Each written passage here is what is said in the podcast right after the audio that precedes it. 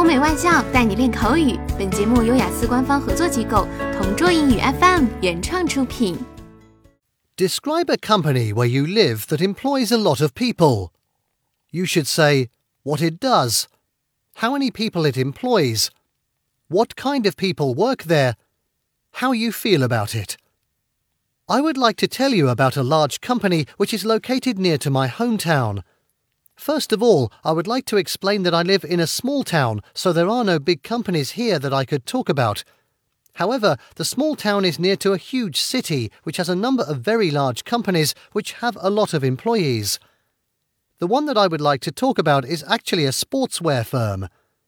This company manufactures and sells clothes, boots, and accessories related to sport, for example, tracksuits, football boots, tennis rackets, and so on. The company has retail stores all over the country, but the headquarters are based in the city, which is near where I live. I'm not exactly sure how many people it employs, but I think it is about 2,000. Because it makes these products and sells them to customers, there are many different jobs. For example, there are managers, salespeople, factory workers, and shop assistants, to name a few. For me, I prefer small independent shops, for example, family businesses, but I am happy that this is a successful company that gives work to many people.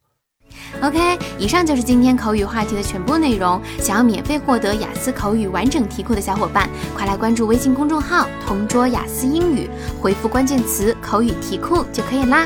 同桌祝你早日屠鸭成功！